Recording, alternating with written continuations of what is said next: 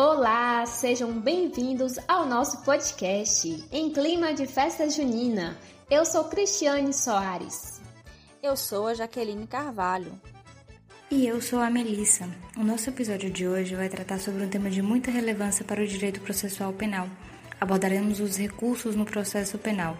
Então, fiquem bem atentos, contamos com a interação de vocês.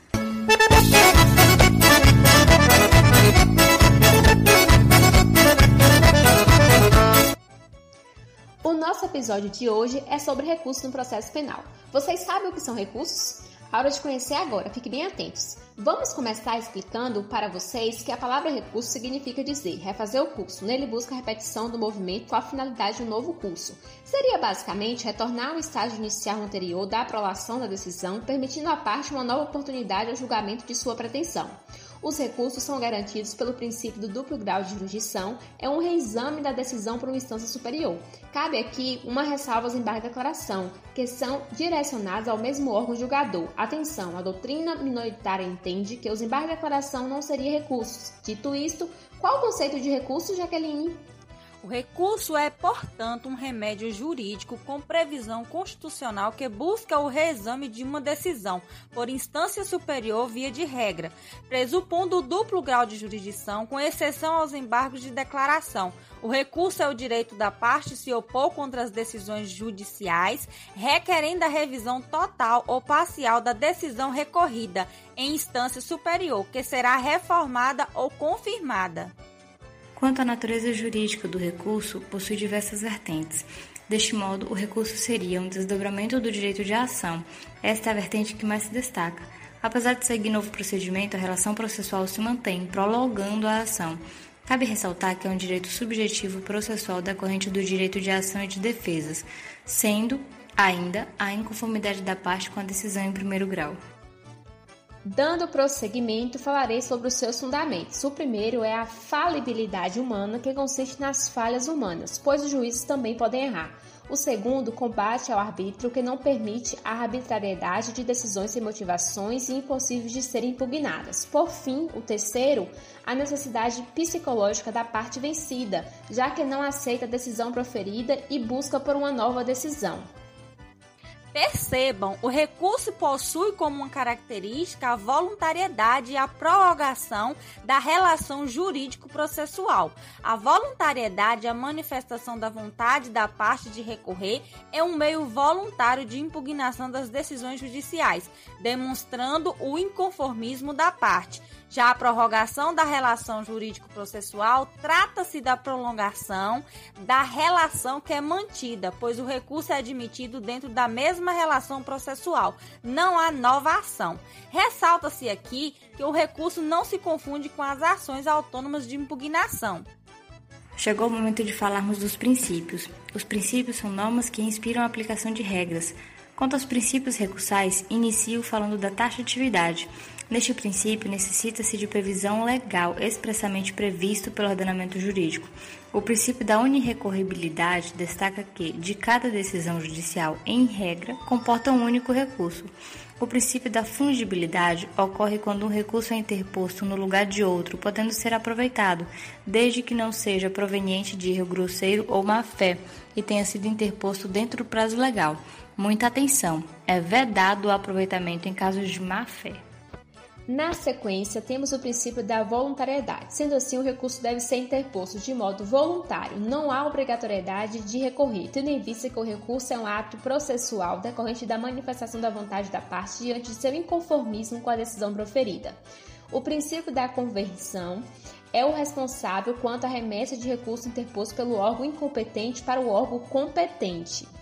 Para encerrar os princípios, o último deles é o princípio da proibição da reformatio impejus. Refere-se à proibição da reforma da decisão para pior, nos casos em que somente uma das partes recorre, ou seja, um recurso exclusivo da defesa, a situação do réu não pode ser piorada. Esta ela pode ser direta. O tribunal não pode piorar a situação do réu caso somente a defesa recorra, ou indireta. O tribunal anula a decisão, sujeitando o juiz de primeiro primeiro grau uma nova decisão e não decidir de forma que piora a situação do réu, observada na decisão anulada, nos casos de somente haver recurso da defesa. Se o recurso for exclusivo da acusação, o tribunal pode melhorar a situação do réu, reformate em melius, que é a reforma para melhor, mesmo que haja pedido oposto no recurso.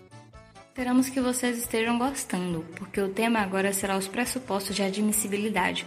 Estes pressupostos são os requisitos que condicionam a interposição válida do recurso, avaliados pelo juiz ACO e pelo juiz adquém. Sendo assim, o juiz ACO verificará os pressupostos e pode receber ou rejeitar o recurso. Em seguida, o juiz adquém verificará os pressupostos e podendo reconhecer ou não conhecer o recurso. Os pressupostos de admissibilidade são divididos em pressupostos objetivos e subjetivos. Os pressupostos objetivos verificam o cabimento, se está devidamente previsto em lei, ressaltando que o rol de recurso é taxativo. Outro quesito é a adequação. Nela observa se é o recurso correto, posto que, para cada tipo de decisão, a lei prevê um recurso adequado, observando os princípios da unirrecorribilidade e o da fungibilidade. Exige também a regularidade formal prevista no artigo 578 do CPP, Nela, o recurso deve observar as regras formais de interposição, deve preencher as formalidades legais interposto por petição ou por termo nos autos. A apelação e o recurso exigido escrito podem ser interpostos por petição ou por termos nos autos. Os demais recursos só podem ser interpostos por petição. Percebo, a formalidade essencial é a motivação. Ainda tratando dos pressupostos objetivos, a tempestividade representa a interposição do recurso dentro do prazo previsto em lei, em regra cinco dias. Deste modo, entende-se que os prazos recursais são fatais, contínuos e peremptórios, por dias corridos, e sua contagem processual exclui o dia de início e inclui o dia do final. Inicia a contagem do prazo pela intimação, enfatizando que o primeiro ou o último dia do prazo ele deve ser um dia útil, Caso não seja, será prorrogado para o próximo dia útil. A contagem de prazo em dias úteis do processo civil não se aplica ao processo penal. É de extrema relevância destacar a ausência de fatos impeditivos e extintivos, porque, quando ocorrem, implicam a renúncia, desistência ou deserção. Considera-se fato impeditivo aquele antes da interposição e fato extintivo aquele após a interposição, sendo, portanto, a renúncia como fato impeditivo para a interposição do recurso, ressaltando que a falta de interposição não configura renúncia, a renúncia deve ser expressa, e o Ministério Público não pode renunciar ao direito de recorrer em função do princípio da indisponibilidade da ação pública, mas pode deixar de interpor. Já os fatos extintivos são a desistência, que abdica-se do direito de recorrer após a interposição do recurso, de forma expressa ou tácita, e a deserção ocorre com a ausência do pagamento das custas processuais, a falta de preparo após a interposição do recurso. A deserção no processo penal atinge somente o querelante e o assistente de acusação. Agora iremos elencar os pressupostos subjetivos. Atende a dois requisitos Quanto à legitimidade, refere-se às partes legítimas para recorrer. Analisa aquele que interpôs o recurso. Deve ser oferecido por quem tem parte no processo, ou seja, o MP, querelante, assistente de acusação, réu e defensor. E quanto ao interesse, que refere-se ao interesse processual em obter a situação mais vantajosa. Haverá interesse se houver sucumbência, que ocorre quando a parte se frustra na expectativa que se buscava na ação. O MP também tem interesse em recorrer em favor favor do réu, em função de sua independência funcional, em conjunto com o interesse da sociedade. Recursos são dotados de um ou mais efeitos, sendo os principais o devolutivo, que é a regra, e suspensivo, somente quando ela indicar. O juiz, ao exercer o juízo de admissibilidade, ele indica os efeitos atribuídos ao recurso. Quando ocorre o efeito devolutivo, devolve ao tribunal o conhecimento da matéria impugnada. O tribunal irá rever integralmente a matéria controversa, limitada ao que foi alegado no recurso, tanto devolunto quanto apelatum. Devolve somente o que foi apelado. Possui como exceção as questões que podem ser reconhecidas de ofício, ainda que a parte não tenha impugnado. O efeito suspensivo é excepcional e tem por objetivo impedir os efeitos da decisão recorrida. É a suspensão da produção dos efeitos da decisão impugnada. Os embargos de declaração possuem um efeito suspensivo em específico, pois interrompe o curso do prazo para os demais recursos. Chama a atenção para não confundirem, porque o efeito regressivo ocorre para o juízo de retratação. A lei autoriza um órgão que prolatou a decisão a fazer o juízo de retratação, podendo alterar ou manter a decisão. E por fim, temos efeito extensivo, que ocorre quando houver concurso de agentes. Se um dos réus interpuser um recurso, os demais podem aproveitar da decisão do recurso, desde que o fundamento deste não seja exclusivamente pessoal. Nosso conteúdo está muito interessante, continuem atentos. Levando em consideração o que foi exposto sobre os recursos no processo penal, neste momento faz necessário saber sobre a extinção. Sendo assim, os recursos podem ser extintos de duas formas. A primeira forma é a normalmente, que é quando ocorre o julgamento do recurso pelo órgão competente, ou seja, é processado regularmente. E a segunda é a anormalmente, acontece antes do julgamento, de forma antecipada. Não houve a tramitação regular do recurso. Pode ocorrer pelo juiz a qual, quanto pelo juiz a de quem a deserção e a desistência também extinguem o recurso de modo anormal.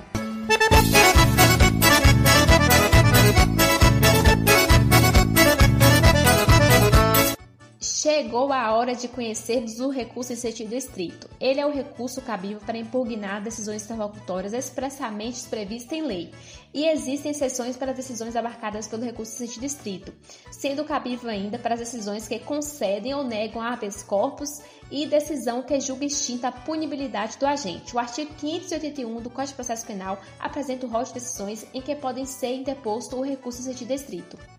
Este tema é muito interessante, não é mesmo? Dando continuidade, o recurso em sentido estrito é o recurso mediante o qual é possível conseguir o reexame da decisão judicial de duas formas: pelo próprio juiz recorrido realizando nova apreciação da questão, pelo juiz de retratação antes de remeter os autos à segunda instância e pelo juiz adquém, no tribunal que irá julgar o recurso.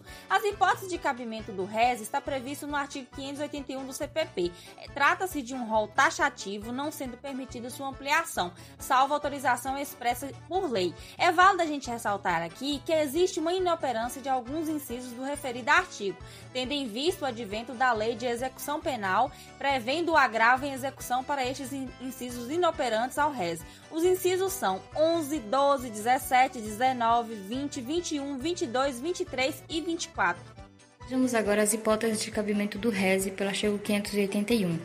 1. Para as decisões que não receberem a denúncia ou queixa. Apesar de não ter sido citado ainda, o juiz intimará o réu para contrarrazoar. Mas atenção, se a rejeição da denúncia ou queixa for originada no GCRIM, caberá apelação no prazo de 10 dias. 2. Para a decisão que concluir pela incompetência do juiz.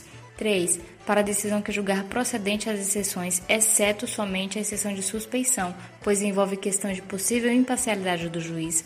4. Para a decisão que pronunciar o réu. Aqui destacamos que a decisão de impronúncia será alvo de recurso de apelação. 6. O inciso 6 foi revogado. Ele previa o cabimento para absolvição sumária, que hoje é cabível o recurso de apelação. Continuando ainda sobre as hipóteses, o inciso 7. Para a decisão que julgar quebrada descumpriu condições impostas, a fiança ou perdido seu valor, o acusado não compareceu para iniciar o cumprimento da pena. Inciso 8. Para a decisão que decretar a prescrição ou julgar extinta a punibilidade por outro modo. Inciso 9. Para a decisão que indeferir o pedido de reconhecimento da prescrição ou de outra causa extintiva de punibilidade. Inciso 10. Para a decisão que concede ou nega a ordem de habeas corpus Aqui se referem a habeas corpus impetrado ao juízo de primeiro grau contra ato de autoridade policial. Inciso 13. Para decisão que anular o processo da instrução criminal no todo ou em parte. E por fim, temos as últimas hipóteses. Inciso 14, para decisão que incluir ou excluir o jurado na lista geral. Inciso 15, para decisão que denegar a apelação ou a julgar deserta. Inciso 16, para decisão que ordenar a suspensão do processo em virtude de questão prejudicial. Inciso 18, para decisão que decidiu o incidente de falsidade. E o inciso 25. Este aqui foi incluído de acordo com a lei do pacote anticrime recentemente, é para decisão de recusar a homologação a proposta de acordo de não persecução penal previsto no artigo 28A do CPP é cabível o RES. Chama aqui a atenção mais uma vez de vocês quanto aos incisos 11, 12, 17, 19, 20, 21, 22, 23 e 24 do artigo 581 do CPP, pois eles não mais comportam o RES em função da lei de execução penal, sendo cabível a estes o agravo em execução. Falaremos agora sobre a interposição deste recurso. Ele poderá ser feito por petição escrita ou por termo nos autos, isto é, de forma oral em audiência, conforme previsto no artigo 578 do CPP, no prazo de cinco dias contados a partir da intimação da decisão, devendo ainda ser endereçado ao tribunal competente para apreciá-lo, porém deve ser interposto perante o juízo recorrido, para que este possa verificar a possibilidade do juízo de retratação e, por fim, ser interposto sem as razões. Tem-se o prazo de dois dias para que as apresente, conforme artigo 588 do CPP, e se interposto já com as razões, abre-se o prazo de dois dias para a parte contrária apresentar as contrarrazões. Vamos ver como se dá o processamento deste recurso. Inicialmente deve deve ser interposto ao juiz de primeiro grau, interessado ao tribunal, no prazo de cinco dias. Abre o prazo de dois dias para apresentação das razões e contrarrazões. No prazo de dois dias, o juiz irá realizar o juízo de retratação para reformar ou manter a decisão. Reformada a decisão, a parte que se sentir prejudicada terá o prazo de cinco dias para recorrer por petição simples, fazendo o recurso subir ao tribunal. Mantida a decisão, o recurso sobe ao tribunal. No tribunal, o recurso será direcionado ao procurador de justiça para que este se manifeste emitindo parecer no prazo de cinco dias. Ainda sobre o processamento, poderá também, no prazo de cinco dias, o processo ser encaminhado ao relator. É, ele analisará, pedirá um dia para o julgamento e, sendo designada a data do julgamento na sessão do tribunal, o relator inicia expondo o feito. Em seguida, o presidente da sessão abre o prazo de 10 minutos para a sustentação oral das partes. Ressalta-se que a parte deve requerer a sustentação oral. Após a manifestação, haverá a decisão. Atenção! A remessa do réis ao tribunal poderá ser feita nos próprios próprios autos ou por instrumento, conforme o artigo 583 do CPP.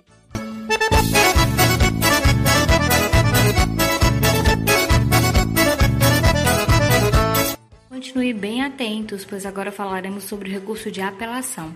Conceitualmente, trata-se de um recurso cabível contra decisões definitivas que julgam extinto o processo, apreciando ou não o mérito, devolvendo ao tribunal o conhecimento de toda matéria decidida em primeiro grau, Busca-se um novo exame do processo. Está previsto legalmente no artigo 593 do CPP em um rol exemplificativo e é utilizada de modo residual, possuindo caráter subsidiário. Neste segmento, é válido dizer que o recurso de apelação existe às espécies, isto é, poderá ser total ou pleno, onde se impugna toda a decisão, e parcial ou limitada, ataca somente algumas partes da decisão, limitando o objeto apelado. A extensão da apelação é medida pelos fundamentos da interposição. Se não houver a delimitação, presume-se que a apelação está ocorrendo de forma ampla. Pessoal, atenção! Ressalta-se que o MP não pode limitar o apelo amplo em suas razões recursais. Já o advogado do réu pode, com algumas ressalvas para não configurar deficiência de defesa. Aproveitando que vocês estão atentos, vamos falar sobre o cabimento deste recurso?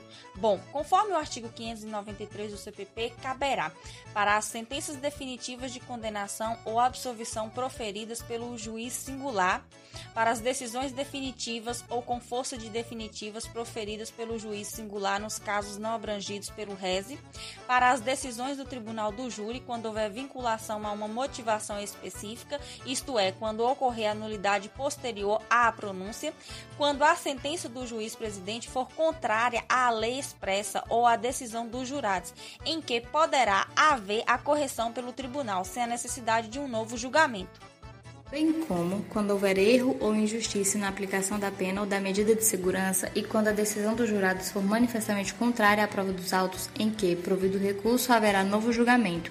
Ressalta-se que essa hipótese só poderá ser utilizada uma vez no processo. E, por fim, o artigo 416 do CPP prevê ainda mais duas hipóteses específicas em que é possível apelação, quais sejam decisão de impronúncia e decisão de absolvição sumária. Vocês sabem como este recurso poderá ser interposto? Não? Então vamos lá. Pode ser interposta por petição escrita ou por termo nos autos, no prazo de cinco dias, e a petição poderá ser, ser acompanhada das razões. Caso não acompanhe, a parte terá oito dias para apresentar as razões do recurso. Atenção, o assistente de acusação que não estiver habilitado no processo, este tem um prazo de 15 dias para interpor recurso de apelação, contados a partir do fim do prazo normal do Ministério Público. Ainda sobre o recurso de apelação, falarei sobre o seu processamento, ou seja, como se dá a sua fase. Interposta no prazo de cinco dias a partir da intimação, a petição ou termo será direcionada ao juiz de primeiro grau para que este realize o recebimento do recurso. O juiz intimará as partes para apresentar as razões e contra-razões dirigidas ao tribunal no prazo de oito dias sequenciais. Recebido o recurso, o juiz de primeiro grau irá atribuir os efeitos legais ao recurso. Na apelação, não cabe juiz de retratação e sempre terá efeito devolutivo. O efeito suspensivo poderá ser atribuído quando se tratar de sentença condenatória ou sentença absolutória imprópria. Para a sentença absolutória própria, não caberá efeito suspensivo. O trâmite no tribunal seguirá o mesmo já apresentado para o RESE. Bom, pessoal, Hoje nós ficamos por aqui. Agradecemos a atenção de todos e esperamos que vocês tenham gostado. Quem gostou, não deixe de curtir e compartilhar. Até a próxima! E vamos pular a fogueira de São João. Puxa o fole, sanfoneiro!